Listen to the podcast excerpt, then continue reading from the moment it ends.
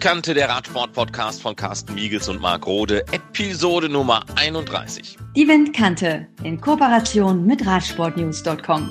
Die Tour de France, nur in Kriegsjahren abgesagt, in diesem Jahr verschoben, hängt am seidenen Faden. Ob die Frankreich-Rundfahrt ausgetragen werden kann, Wer weiß es, doch literarisch findet sie auf jeden Fall statt. So oder so. Ihr elenden Mörder, unser erstes Thema. Wir reisen mit euch auch mal wieder nach Afrika. Destination ist diesmal Uganda im östlichen Zentralafrika. Homeoffice ist derzeit angesagt, auch bei Abus. Wie geht es dem Social Media Marketing Manager von Abus, Max Olex, derzeit? Radsport macht fit und gesund, aber wir können noch gesünder werden. Petra Betz gibt uns da ein paar Tipps. Carsten, hast du denn schon mal einen umgebracht? Ruhig erzählen, wir sind ja unter uns. nee, glücklicherweise doch nicht. Nee, nee, nee. Hast du also noch nie an der Tour de France teilgenommen, ne? Nee, auch noch nicht wirklich. Ich war zwar schon einige Male da, allerdings eher passiv als aktiv, ne? also nicht als Rennfahrer. Ist aber eine gefährliche Rundfahrt. Offensichtlich laufen da viele Mörder rum. Oh ja, oh ja, oh ja, oh ja. Du hast ja gerade schon erwähnt, äh, ihr elenden Mörder. Und äh, wir haben während der 29. Episode der Windkante schon mal über 101 Dinge, die ein Rennradfahrer wissen muss, gesprochen und damit das aktuelle Buch dort von Tim Farin vorgestellt. Heute reden wir mal mit Jürgen Löhle über sein Buch mit dem Titel Ihr elenden Mörder. Und dahinter verbergen sich kuriose Geschichten von der Tour de France. Bereits im letzten Jahr ist es allerdings zur Tour de France erschienen, also Ende Juni kann man sagen. Aber gerade in der jetzigen Zeit, wo wir dann doch auf den Radrennsport, auf die Profis und vielleicht am Ende auch auf die Tour de France verzichten müssen, ist das besonders empfehlenswert. Und vielleicht kurz an dieser Stelle auch mal zur Person von Jürgen Löhle, damit sich die Windkante-Zuhörer ein bisschen was darunter vorstellen können. Unter anderem als Co-Autor der Biografie des ehemaligen Chefs des Team Gerolsteiner Hans-Michael Holzer.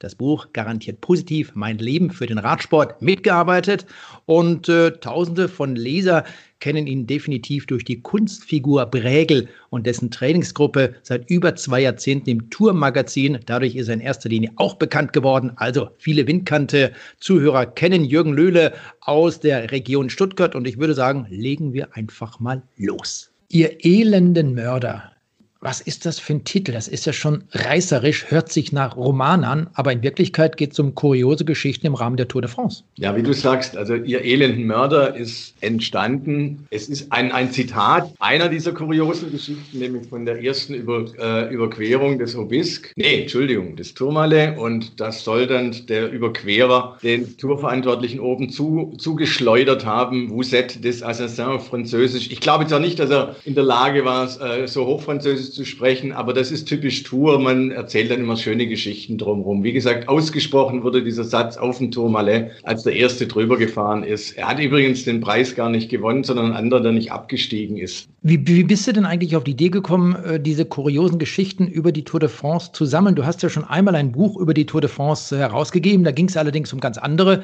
Teilnehmer der Tour de France. Dort ging es in erster Linie um die Deutschen. Aber jetzt haben wir so ein, äh, ja, kuriose Sammlung von diesen verschiedenen Geschichten. Wie bist du darauf gekommen? Es war eigentlich ein längerer Prozess. Ich bin ja seit 1989, war das erste Mal bei der Tour, völlig unerfahren, damals im VW-Bus mit Schreibmaschine noch. Mit Schreibmaschine?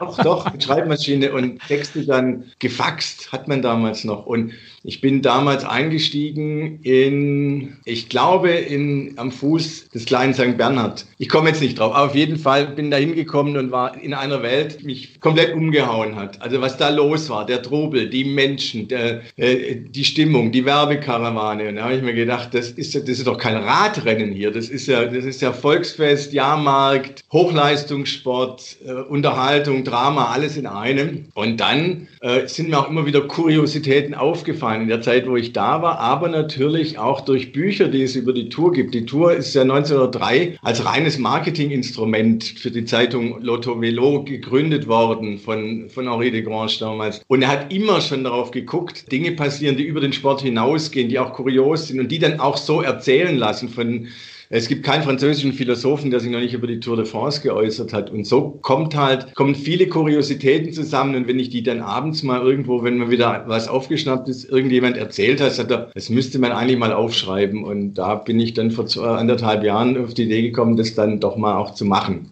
Und was ist jetzt aus diesem Buch deine persönlich schönste Geschichte? Welche findest du am interessantesten? Oh, um Gottes Willen, das ist schwierig zu sagen. Da muss ich, ich gucke, ich, ich blätter ein bisschen mit, wenn ich darf. Ne? Natürlich. Also ich finde, für mich das erstaunlichste Kapitel ist für mich, wenn man unser Franzosenbild wird ja davon geprägt, dass wir sagen, die Franzosen, das sind laissez-faire, lockere Typen, die lassen auch mal fünf gerade sein. Und wenn man dann im Gegensatz dazu das Regelwerk der Tour de France anguckt, was da alles geregelt ist, wie es geregelt ist, das könnte kein deutscher Beamter besser machen. Dieser Widerspruch zum Beispiel, da, den ich da an ein paar Beispiele äh, schildere, finde ich äh, nicht nur gern geschrieben, sondern lese ich auch noch gerne. Oder natürlich auch die Sache äh, am Anfang mit diesen Fahrten der Franzosen durch verschiedene Departements, wo man Fahrer teilweise schminken musste, damit sie nicht erkannt werden, weil sie dann ganz anders als heute wirklich tätlich mhm. angegriffen wurden von den Zuschauern. Angeblich soll ja auch mal Henri de Grange einen Warnschuss in die Luft gegeben hat, dass man einen gewissen, ich meine, es war äh, äh, Maurice Garin, der Sieger der ersten Tour, im zweiten Jahr äh, durch ein gewisses Departement fahren ließ. Wenn man sich das mal alles so durchliest, ist, ist wirklich kurios und äh, das sind so die die Geschichten, die mir besonders gefallen haben, weil ich sie vor der Recherche des Buches nicht kannte. Ich meine, wenn man das Buch so durchblättert und auch eins, ja, Geschichten liest, dann erkennt man schon, was früher und was heute war. Da gibt es große Unterschiede. Findest du denn persönlich, dass die Zeit, viele sagen immer, früher deutlich besser war, dass sie schöner war als die heutige Zeit, als die heutigen Geschichten rund um die Tour de France? Nein. Also ich meine, ich kann es ja nun nicht seit 1903 beurteilen, sondern wie gesagt, na, knapp 30 Jahre jetzt. Und ich finde, die Geschichten haben vielleicht heute, äh, sagen wir mal, die, die ganz großen Kuriositäten, dass jemand abkürzt oder äh, äh, mit dem Auto fährt oder, oder, eine Flasche Wein trinkt. Eine Flasche Wein trinkt während dem Rennen. Das gibt es nicht, aber dafür gibt es andere, dass man Jens Heppner aus Versehen äh, äh, bei der Auffahrt nach Alp d'Huez statt, statt kaltem Wasser heißen Kaffee über den Kopf schüttet, ist ja auch vorgekommen, steht glaube ich auch drin. Die Geschichten ändern sich in ihrer Dramatik, aber sie sind immer noch, also da war früher war das nicht besser. Es sind halt andere Geschichten. Sagen wir mal so, vielleicht kommen jetzt ein paar traurigere Geschichten dazu. Äh, äh, mit der Dopingproblematik. Also wenn man dann denkt an die 98er Tour, sowas möchte ich eigentlich nicht mehr erleben, die dann praktisch zwei Wochen lang jeden Tag kurz vor dem Abbruch stand, ja, wo sich Fahrer auf die Straße gesetzt haben. Auch das kurios, aber dann halt mit einer anderen Qualität. Äh, gutes Thema. Lass uns mal ganz kurz darüber sprechen. Die Tour de France 1998 äh, war, was unsere Erinnerungen betrifft, natürlich gerade in Bezug auf diesen äh, Dopingfall, die Fälle, die es damals gab mit Willy Woth äh, aus der damaligen Festina-Mannschaft, sehr prägend. Wie ist das äh, bei dir damals gewesen? Klaus Angermann, ehemaliger Eurosport-Kollege, war ja auch dort mit dabei. Gemeinsam mit Toni Rumminger hat er das Rennen kommentiert. Das war auch für mich, der damals in Paris sitzen durfte und äh, im Hintergrund gearbeitet hat, schon alles sehr komisch. Es war vor allen Dingen, es ging ja in Dublin los. Wir waren in Dublin, wir saßen da, freuten uns eigentlich auf den Start auf einer Insel mal. Und es war, glaube ich, dann donnerstags oder mittwochs vor dem Start kam ein Anruf von der Redaktion, sagt dir der Name Willy Vogt was? Habe ich gesagt, ganz dunkel vielleicht, wer soll das sein? Ein Pfleger bei Festina. Naja, vielleicht habe ich es mal gehört, warum? Dann haben sie gerade an der Grenze festgehoffen mit, mit 400 Ampullen EPO, Wachstumshormone und sonstigem Auto. Und dann brach dort eine Stimmung, äh, eine Hektik los. Ne? Also es war unvorstellbar. Auf mich hat es, äh, äh, ich habe dann, als man übergesetzt hat, dann nach Frankreich, jeden Tag weniger Lust gehabt, weiter dabei zu sein. Es war, äh, der Sport war so weit im Hintergrund und es war ja auch sportlich hochgradig spannend spannend. Ich darf nur erinnern an die Etappe in den Alpen, als Pantani äh, Ulrich attackiert hat. Das war ja auch bei dieser Tour und ihm da, glaube ich, sechs Minuten gegeben hat und äh, der, der Konter am Tag drauf. Das war sportlich hochspannend, aber es hat keinen Mensch mehr.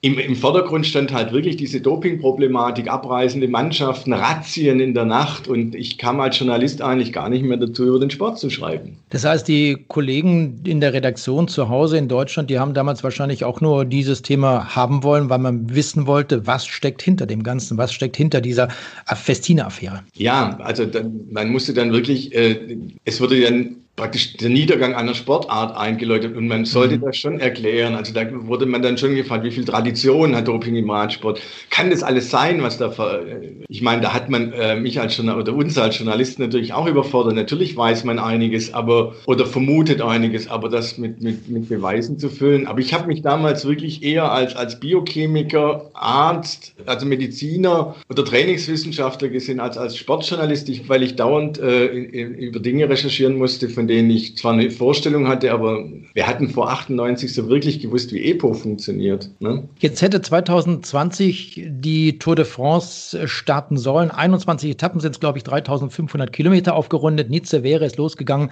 Aufgrund der Corona-Affäre wird es jetzt erst einmal verschoben auf den 29. August. Auch da gibt es aktuell ein kleines Fragezeichen hinter diesem offiziellen Start der Frankreich-Rundfahrt. Aber wenn wir jetzt nochmal auf dein Buch zu sprechen kommen, ihr elenden Mörder, das ist also die Überschrift. Wenn du die Tour de France jetzt mal nimmst, ins äh, Gesamtpaket alles einbeziehst, was du dort bisher erlebt hast, was macht die Frankreich-Rundfahrt, diese Tour de France so besonders, gerade auch im Vergleich zu den anderen Grand Tours, zum, zur, zur Italien-Rundfahrt, zum Giro d'Italia oder eben auch zur Spanien-Rundfahrt? Es ist die Wertigkeit, die die Mannschaften diesem Rennen geben. Wir wissen das beide. Die Vuelta und die, und die Giro d'Italia sind in der sportlichen Wertigkeit, also in der Schwierigkeit, sie zu fahren, offensichtlich nicht äh, geringer. Also es gibt keine, äh, keine Steigung in, in den französischen Alpen, die es nicht auch in, solch, in so einer Ausprägung in Spanien gäbe oder in Italien. Ja, Mortirolo, Col Andiru, also die haben alle ihre Highlights, die Franz aber die Mannschaften haben, das, dass die Tour de France sich über die Geschichte, über den Versuch habe zu erklären, über diese Marketingstrategie zum wirklich bedeutendsten Rennen entwickelt hat, treten die Mannschaften dort auch nochmal eine Spur engagierter auf. Es hat nochmal eine Spur mehr Zuschauer, mehr Atmosphäre an der Strecke. Es hat einfach noch mehr durch diese Fokussierung, noch mehr Themen, noch mehr Drama als, als die, die, die Vuelta oder äh, den Giro d'Italia. Also es gab eine Zeit, da hat man sich beim Giro d'Italia bei einer Flachetappe schon mal geeinigt, dass man jetzt mal drei, vier Stunden äh, einfach mal fährt und die letzten zwei Stunden ist dann Rennen. Sowas gab es übrigens bei der Tour auch, aber das gibt es eben schon lange nicht mehr. Da ist mhm. jede, da wird jede Etappe gefahren, als gäbe es keinen Morgen, weil ein Etappensieg für ein Team äh, das Überleben sichern kann. Ja? Und äh, da wird keine Minute nach nachgelassen. Wir haben schon ab der, und das macht das, das Besondere dieses Rennen, das praktisch ständig unter Hochspannung fährt. Und dann gibt es ja noch solche besonderen Einlagen wie von Christopher Froome zum Beispiel bei der Tour de France 2016 am Mont Ventoux. Ja, die gab es auch. Da hat man das ist, kann eigentlich auch nur bei der Tour passieren. Es hat so viele Zuschauer gehabt, dass man, man konnte, der, das, die Zielankunft wäre auf dem Mont Ventoux gewesen, oben. Man konnte aber nicht fahren, weil es wie lang, ich meine, es war gerade tatsächlich zu viel Wind, es hatte Sturm und man hat das Ziel sechs Kilometer weiter nach unten gelegt, mhm. auf dem Parkplatz vom Chalet Renard und die ganzen Zuschauer sind einfach runtergeströmt und dann war es so dicht an der Strecke, dass als Fromm gestürzt ist und sein Rad kaputt war, ihn keiner erreichen konnte mit einem Ersatzrad und dann ist er losgerannt. Ich weiß nicht, wie ein, zwei Minuten ist er gerannt, wurde dann überholt. Irgendwann hatte er dann wieder ein Rad und konnte weiterfahren und dann kam halt die große Diskussion, ist das erlaubt, ist das nicht erlaubt, ist es regelgerecht? Man hat von der Disqualifikation Frooms Zeitstrafe. Am Ende hat man einfach die Etappe, war es so, dass man sie gewertet hat in dem Moment, äh, als Froome runterging, wie es da stand oder so ähnlich oder dann oben und er hat keine Zeit mehr verloren, weil es drei Kilometer vorm Ziel war. Aber solche kuriosen Geschichten schreibt dann halt die Tour, dass man dann, äh, das hat sich selbst in dem riesigen Regelwerk kein, keine Erklärung gefunden, zuerst, ob man denn zu Fuß ohne Fahrrad rennen darf und wie das dann zu werten ist. Wenn du jetzt äh, die Tour de France 2020 nimmst, es wurde viele Male darüber gesprochen, ob man die Tour de France äh, vor verschlossenen Türen austrägt. Ist nach deiner Auffassung her, nach dem, was du bisher in all den Jahren bei der Tour de France erlebt hast, sowas überhaupt möglich? Ist das realistisch, eine Tour de France ohne Zuschauer? Ich glaube nein. Also ich glaube, man kann dreieinhalbtausend 1000 Kilometer Strecke nicht, da bräuchte man das Militär. Weil es auch ein international gut, ich meine, klar, wenn es keine Reisefreiheit gibt, wenn keine Holländer nach Frankreich einreisen können, keine Amerikaner, die ja auch traditionell stark vertreten, Kanadier kommen können an die Strecke, keine Schweizer, keine, wenn, wenn man nicht einreisen darf, dann praktisch nur in Anführungszeichen die französischen Fans von der Strecke fernzuhalten, hielte ich theoretisch für möglich, aber dann wäre es eigentlich auch kein Rennen mehr. Also ich glaube, aber wenn, wenn die Grenzen offen sind, wenn Reisefreiheit herrscht, dreieinhalbtausend Kilometer Strecke ab abzuschirmen, ich halte es für unmöglich. Und es würde auch keinen Sinn machen. Wenn man dieses Buch nochmal so anschaut, durchblättert, es gibt viele kleine Geschichten. Ich finde es so ideal für auf äh, ans Bett zum Beispiel zu legen, um dort zwischendurch mal kurz vor dem Einschlafen die eine oder andere Geschichte nochmal durchzulesen. Ist das auch der Hintergedanke gewesen, dass man so gute Nachtgeschichten hat? Eigentlich nicht, aber wenn du so sagst, das stimmt natürlich schon. Das kann man machen. Für mich wäre es dann ja ideal, weil ich keine Ahnung, ich schaffe abends immer nur drei Seiten und dann schlafe ich ein.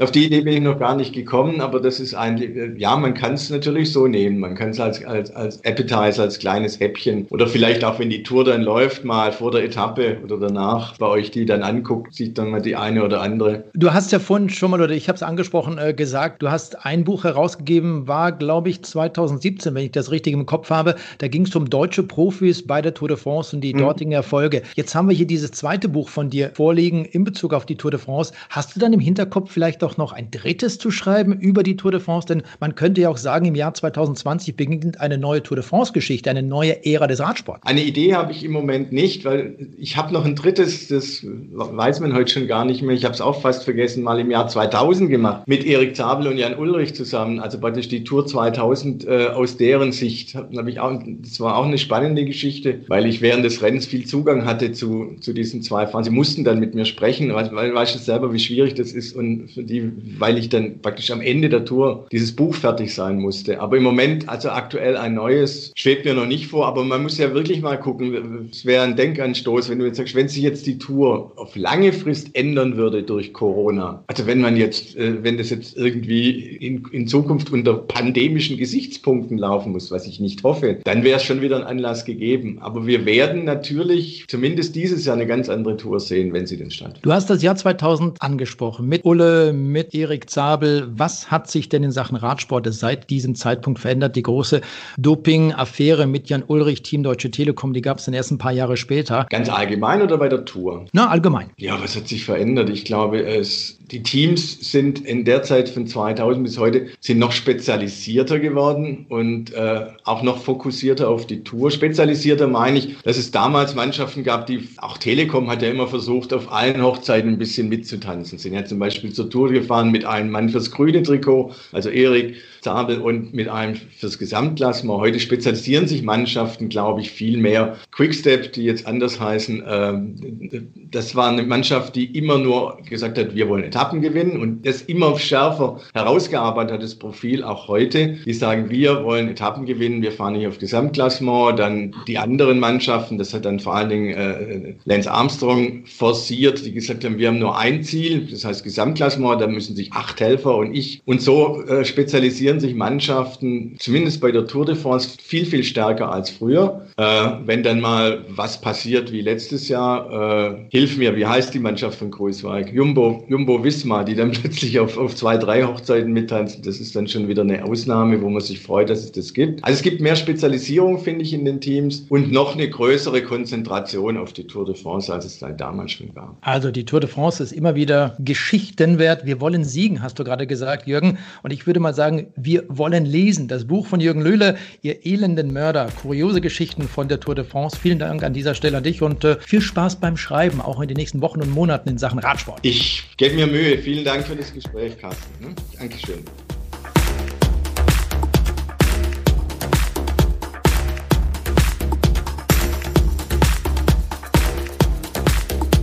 Wir haben hier in der Windkante den afrikanischen Kontinent virtuell schon besucht, unter anderem mit dem Team Embrace the Works. Gerne kehren wir zurück und zwar nach Uganda.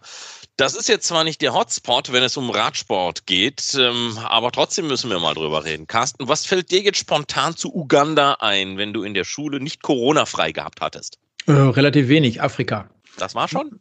Ich habe dir beim letzten Mal gesagt, Marc, ich war noch nicht wirklich viel in Afrika. Ich hatte übrigens vergessen, dass ich mal in Marokko war, dort einen wunderschönen Urlaub verbracht habe, so ein bisschen im Gebirge drin, dann allerdings äh, auch in den äh, Städten. Das war schon klasse. Ja, und über solche Regionen wie Tunesien und Ägypten haben wir sowieso schon gesprochen. Das ist so ein bisschen Badeurlaub. Aber Uganda, ehrlich gesagt, würde ich da gerne mal hin. Stichworte zu Uganda. Liegt im östlichen Zentralafrika, hat fast 35 Millionen Einwohner. Hauptstadt ist Kampala. Und dort haben wir einen jungen Mann kennengelernt, der sich am besten mal kurz selbst vorstellt. My name is Cody Nyonzima Augustine, a national cyclist of Uganda. Today I want to share about my story with you people who are listening me. Mein Name ist Augustin Nyonjima. Ich fahre für die Nationalmannschaft Ugandas und heute möchte ich meine Geschichte mit euch teilen. Ja, eine Geschichte, die 2012 begann, damals die ersten Radsporterfahrungen und weil Uganda ein radsportlich kleines Land ist, durfte er schon bald sein Heimatland in einer kleinen Rundfahrt in Ruanda repräsentieren. Er hat sich dann sehr schnell nach eigenen Angaben weiter verbessert und 2014 folgte der nächste Ausflug ins Ausland nach Kenia zur Caravan tour to show that to show people that we uh, we as cyclists. We are fighting for air pollution because those days that people were cutting tree and they are they were against the environment. So we had to go and ride the bicycle from uganda to to kenya. Du- uh, during that riding we had to plant the trees for the goodness of environment so that we can keep the environment in our country and also in Africa and around the world. Ja, in Kenia fuhr ich bei der Kalavani-Tour, um den Menschen zu zeigen, dass wir Radsportler auch den Kampf gegen die Luftverschmutzung aufgenommen haben. Heutzutage, so Augustin, werden viel zu viele Wälder abgeholzt. Man ist von Uganda nach Kenia gefahren und auf dieser Fahrt hatte man viele Bäume gepflanzt, sodass sich die Umwelt dann wieder etwas erholen konnte, nicht nur in Uganda, sondern in Afrika und der ganzen Welt. 2015 fuhr dann Augustin die Kongo-Rundfahrt und das war dann auch sein bestes Jahr. I really had a great year in my life that it was my first time to participate with professional riders like uh, from France, team from France, team from Belgium, and also in Africa like Burkina Faso, meet the best champion riders like Abdulaziz from Burkina Faso and also other riders from Belgium, which is now my best friend. And when I I go and I meet them, they give me some support like giving me cycling materials and jazz. That one it really makes me happiness on my heart.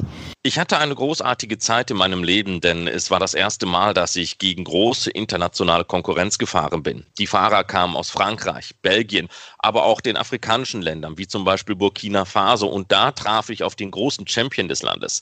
Und dort habe ich auch einen Fahrer aus Belgien kennengelernt, der heute mein bester Freund ist. Er unterstützt mich mit Radsportmaterial und das macht meinem Herzen große Freude.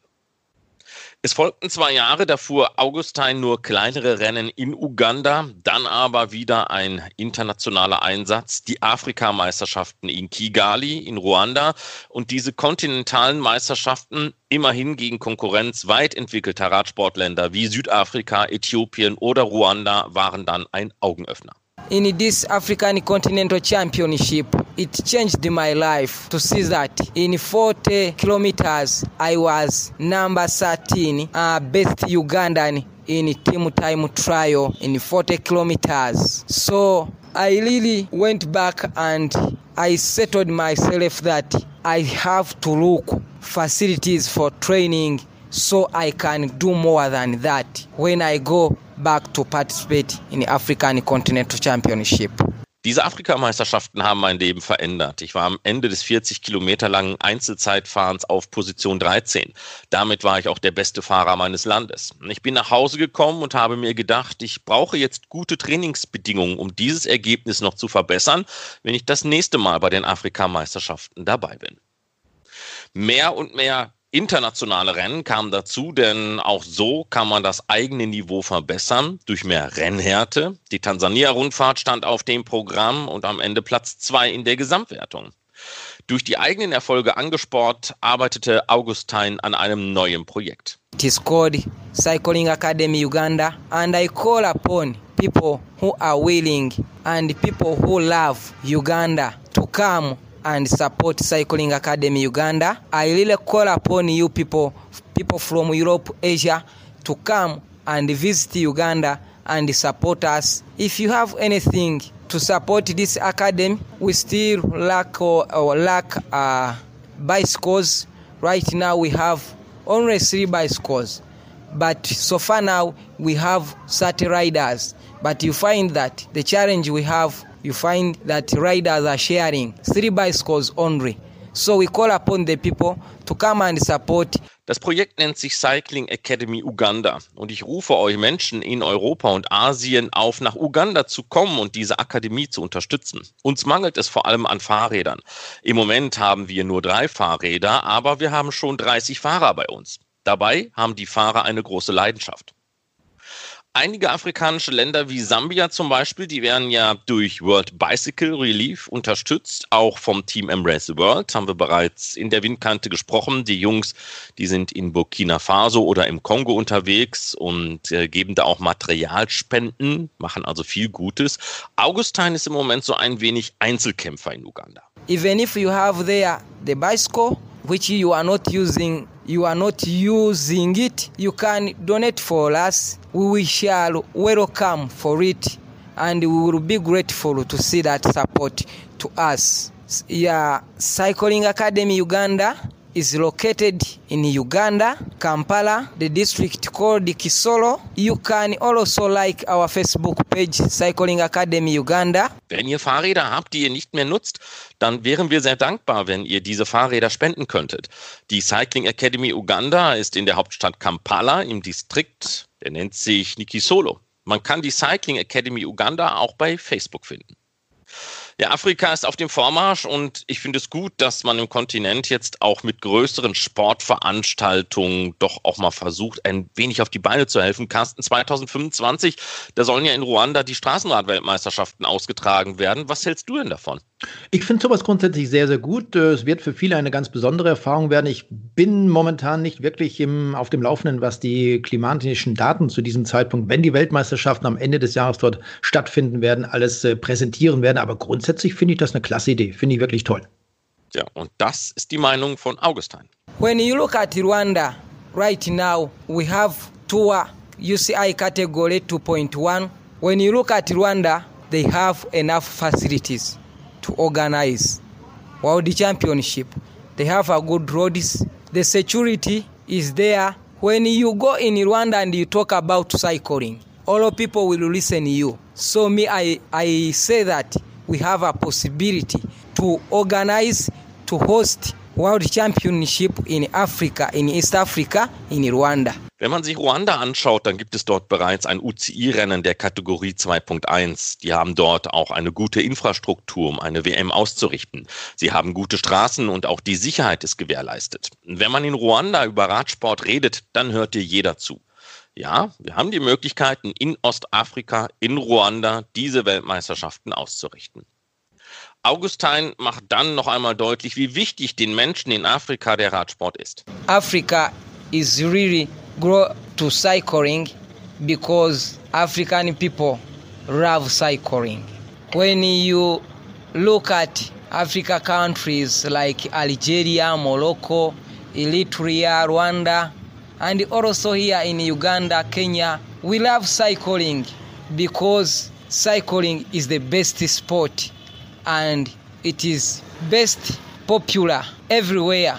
When you go in villages, people we cannot say that we do cycling sport only, but cycling is more important to other people.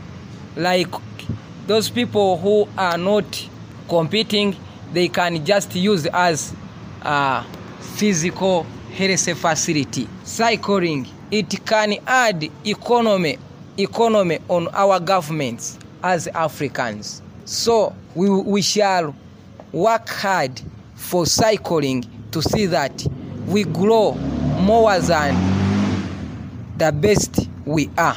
Afrika wächst mit dem Radsport, denn wir lieben den Radsport. Wenn man sich Länder wie Algerien, Marokko, Eritrea, Ruanda, aber auch Uganda und Kenia anschaut, da merkt man, wie wir von diesem Sport leben und wir lieben ihn. Es ist der beste Sport überall. Man kann nicht sagen, dass wir nur Radsport betreiben, aber die Menschen, die sonst keine anderen Möglichkeiten haben, nutzen das Fahrrad wie eine Art Fitnessstudio. Radsport kann auch positive wirtschaftliche Auswirkungen auf unsere Länder haben. Wir arbeiten hart daran, dass wir uns weiterentwickeln und besser dastehen als heute. Tja, noch einmal der Hinweis, wer die Uganda Cycling Academy unterstützen möchte, der kann sich auch an uns wenden über unsere Website windkante.org, kann uns eine E-Mail schicken und dann leiten wir das weiter.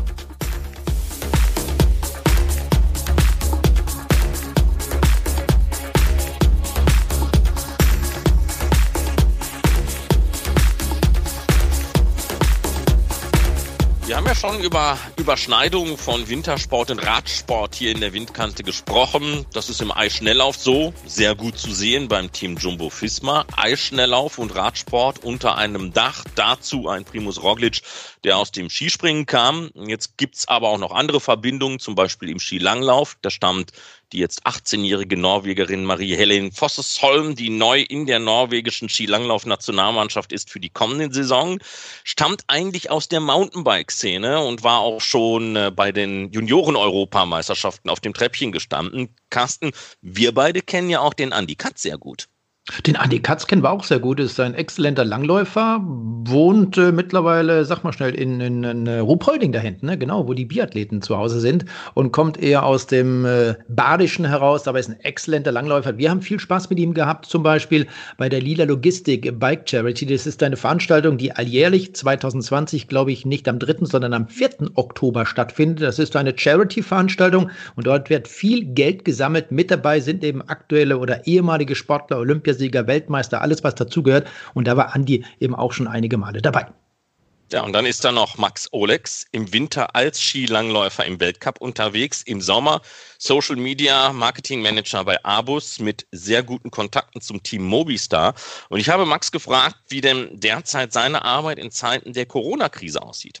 Nicht, dass ich weniger arbeiten müsste, aber vor allem, wo ich arbeite. Normal bin ich jetzt ab Ende April, Anfang Mai, das ist so normal der Startpunkt, nach meiner Langlaufsaison äh, wieder im Ruhrgebiet ähm, bei Abus, ähm, habe dort ähm, mit meinen Kollegen ein schönes Büro, wo wir unsere ganze Marketing, äh, unsere ganzen Marketing-Themen vorantreiben ähm, das machen wir jetzt aktuell virtuell und für mich heißt es, dass ich in Garmisch bin weiterhin. Ähm, funktioniert aber deshalb auch gut, weil ich ähm, einen Großteil meiner Arbeit eben im Online-Marketing aktuell investiere. Normal beginnt so zu dieser Jahreszeit ja auch die Mountainbike-Festival-Saison. Da brauchen wir gar nicht drüber reden. Das ist aktuell kein Thema.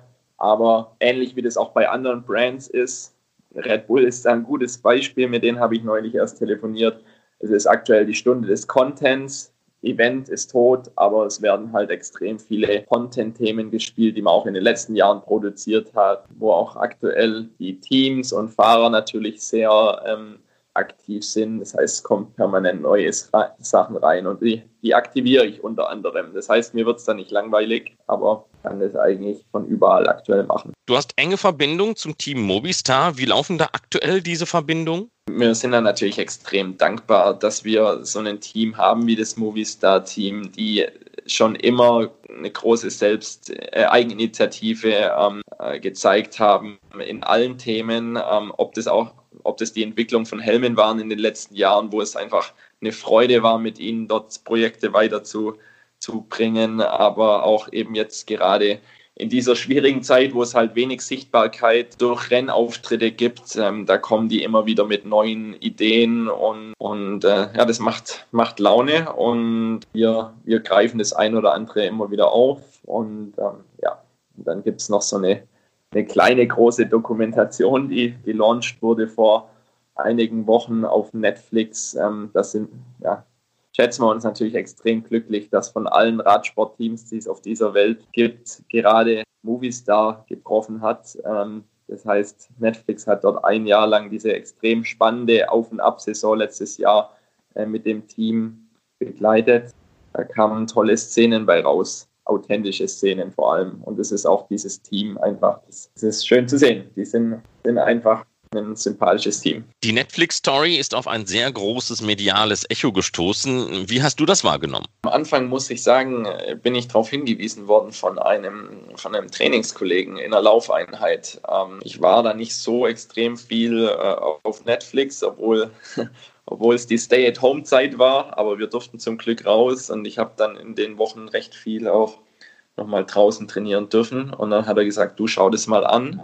Ähm, das ist richtig gut. Wir haben das gehört vom Movistar-Team, auch vorher schon. Aber natürlich jetzt in den letzten Wochen hat es größere Kreise gedreht. Du hast es gerade schon angesprochen. Und ähm, ja, das schauen auch viele Leute an, die keine Radsportler sind, weil es eben kein, pardon, acht Stunden Rennen ist, wo viele Leute vielleicht gar nicht verstehen. Auch wenn du immer dein Bestes gibst, damit die Leute verstehen und auch andere Themen mal aufgreifst als Renntaktiken.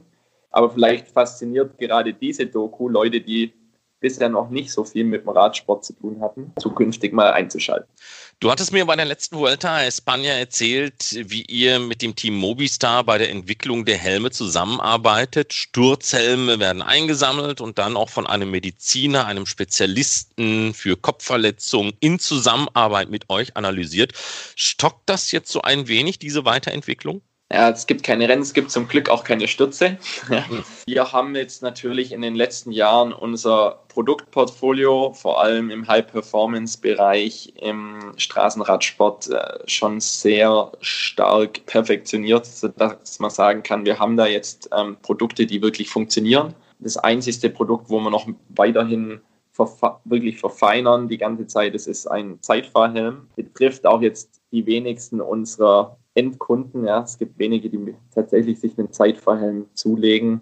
Das heißt, da können wir dann wirklich uns auch Zeit lassen, mit, den, mit dem Team zu einem wirklich guten Schluss zu kommen. Anders ist es mit anderen Modellen, die jetzt aktuell ja, nichts mit dem Movistar-Team zum Beispiel zu tun haben. Da gibt es einen eine Art Entwicklungsstopp. Ähm, das liegt aber auch daran, dass halt ähm, eine unserer Helmfabriken zum Beispiel in Norditalien liegt und dort kann einfach aktuell auch nichts produziert werden und dadurch können wir unsere Helme also auch nicht weiterentwickeln. Viele von unseren, von unseren Produktentwicklungen werden wirklich in Deutschland gemacht, in Italien umgesetzt, dann arbeiten wir mit denen wieder zusammen, da gibt es ein neues, gibt es ein neues, ähm, neuen Prototypen und so dreht es die Runden bis man eben zu einem Tour de France-Sieghelm kommt. Wir wissen nicht, wie es mit dem professionellen Radsport weitergeht und vor allem wann, aber zumindest mal in Nordrhein-Westfalen spricht ja nichts dagegen, mit dem Fahrrad draußen unterwegs zu sein. Mehr Menschen treiben in diesen Zeiten Sport. Merkst du das? Merkt ihr das bei Abus auch? Persönlich merke ich das definitiv.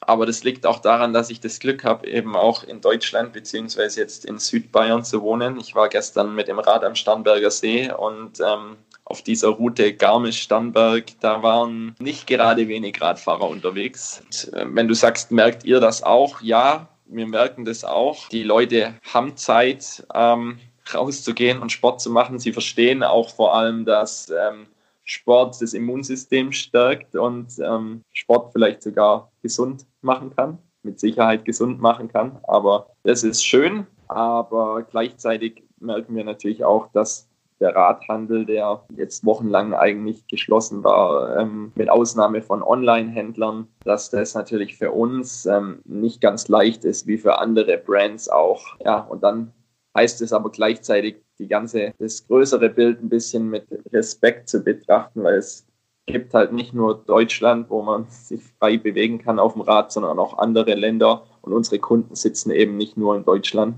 Ähm, und das heißt vor allem auch in unserer Kommunikation, dass wir da wirklich respektvoll ähm, auch mit, mit den anderen Kunden in anderen Ländern und, und ja, umgehen müssen. Dann kann man wie immer für alle nur hoffen, dass diese Krise so bald als möglich überwunden ist und dass wir zu einer gewissen Normalität zurückkehren können. Danke, Max Olex.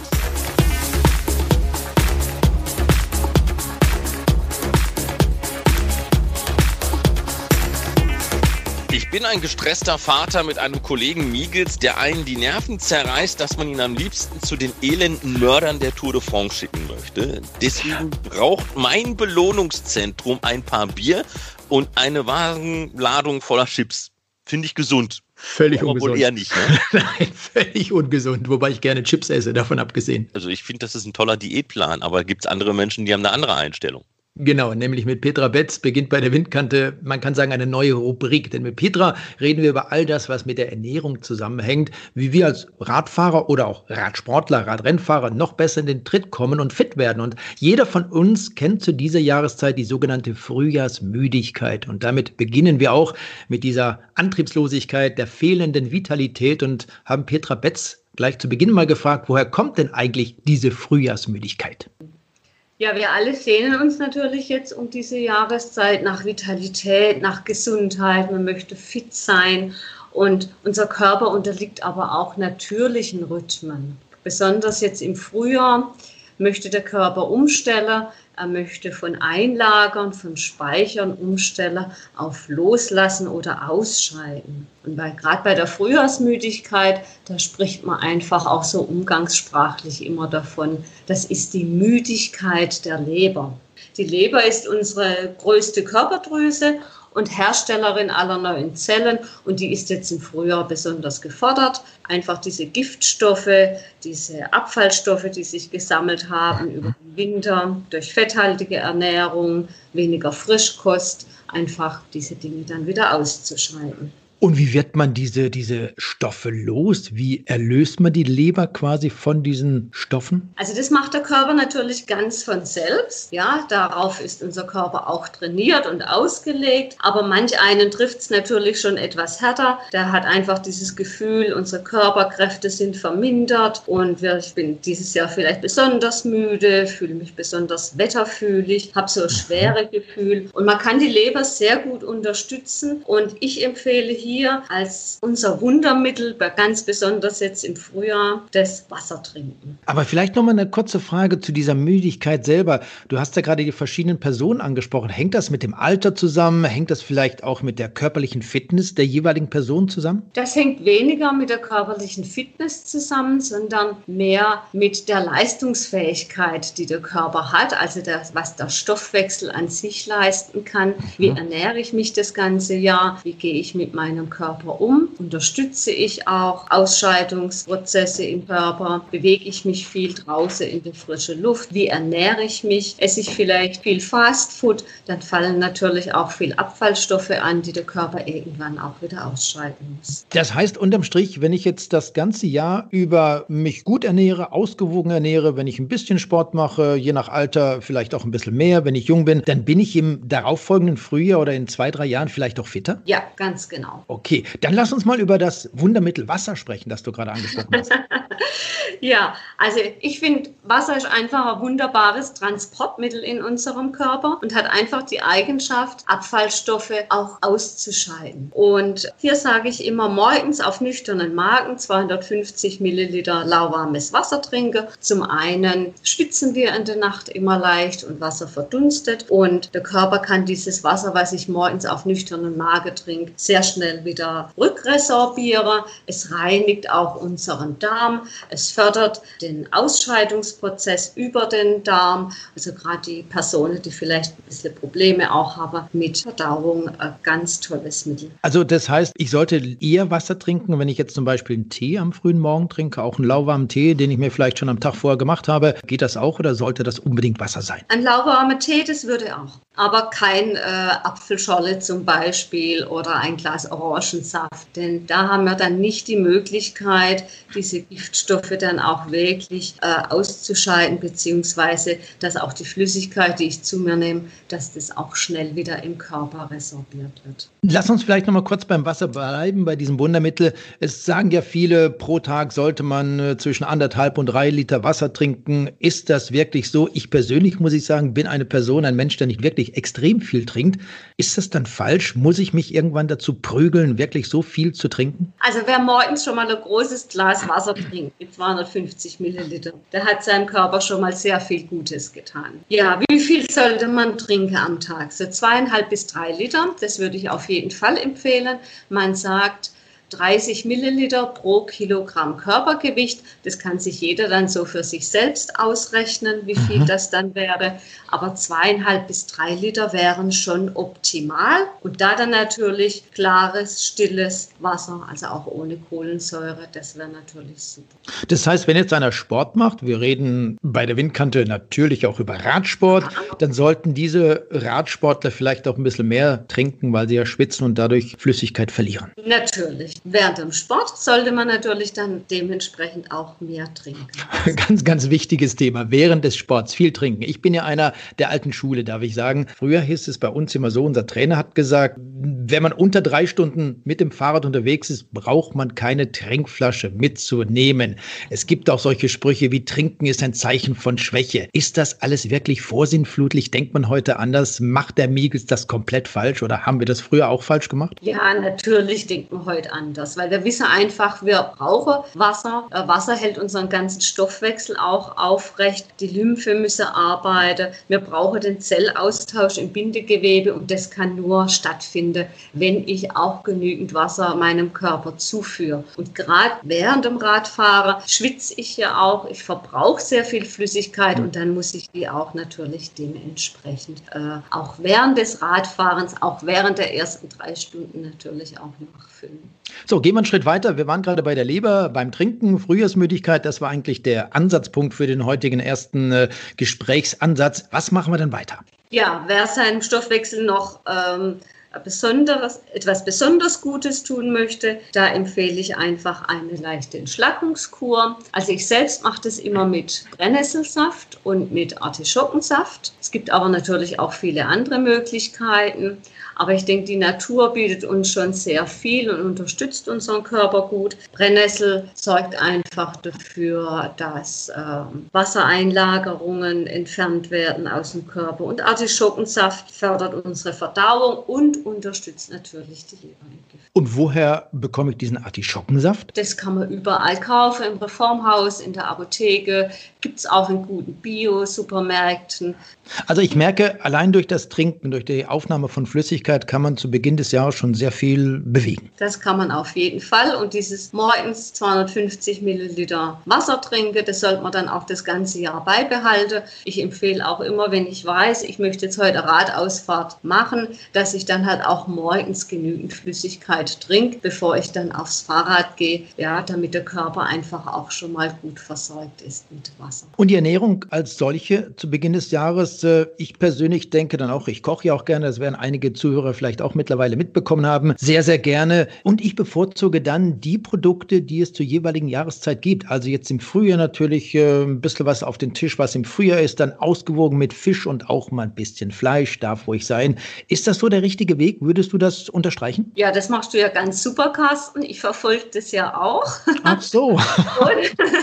und, ich sehe schon natürlich, du versorgst auch deinen Körper ausreichend mit Vitalstoffen. Vitalstoffe, da sprechen wir also von Mineralstoffen, Spurenelemente, Vitamine. Und die findet man natürlich immer in frischem Obst und Gemüse, möglichst jetzt, was die Saison uns bietet, was der Frühjahr uns bietet. Und da können wir unseren Körper natürlich schon auch sehr gut unterstützen, dass wir hier wieder in unsere Leistungsfähigkeit kommen. Petra, kommen wir nochmal auf die Vitalstoffe zu sprechen. Wo finde ich die denn ganz genau? Muss ich da groß wühlen, durch die Supermärkte schlendern oder wo, wo, wo gibt es die? Also Vitalstoffe finden wir immer in der natürlichen Ernährung, in unseren Lebensmitteln. Wichtig ist einfach, dass äh, dieses Lebensmittel auch lebendig ist, so wie uns die Natur das schenkt. Also es sollte nicht industriell verarbeitet sein und am besten immer saisonal und nach Möglichkeit auch regional. Das weiß man auch aus sehr vielen Untersuchungen, dass in saisonalen und auch in regionalem Obst und Gemüse sich sehr viel mehr mehr Vitalstoffe befinden, also diese Mineralstoffe, Spurenelemente, diese Vitamine, die dann letztendlich auch unserem Körper diese Vitalität schenkt, nach der wir uns alle sehnen.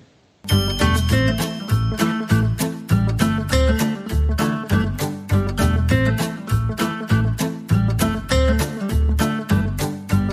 war die Windkante, der Radsport-Podcast von Carsten Miegels und Marc Rode, Ausgabe Nummer 31. Und das letzte Wort hat wie immer der Carsten. Das habe wieder einmal ich. Ich wünsche euch einfach nur alles, alles Gute. Wir haben ja zwischenzeitlich von der Bundesregierung gehört, es gibt Lockerungen. Das heißt, wir in Deutschland dürfen sowieso schon zu zweit, wohlgemerkt, mit einem gewissen Abstand auf die Straße und Rad fahren. Und das dürfen die Kolleginnen und Kollegen in den Nachbarländern auch. Und ihr wisst ja, ganz am Ende wollen wir sie nochmal herausposaunen. Unsere Website www.windkante.org. Ihr könnt uns gerne über diese Website anschreiben, eure Meinung mitteilen. Und wenn ihr Fragen habt oder wir besondere Themen einfach mal aufgreifen sollen, nehmen wir die selbstverständlich dann mit rein. Wir sammeln und sukzessive hauen wir das Zeug dann raus. Und damit alles Gute, Servus, Adieu und Tschüss, bis zum nächsten Mal. Glück auf. Die Windkante in Kooperation mit Radsportnews.com.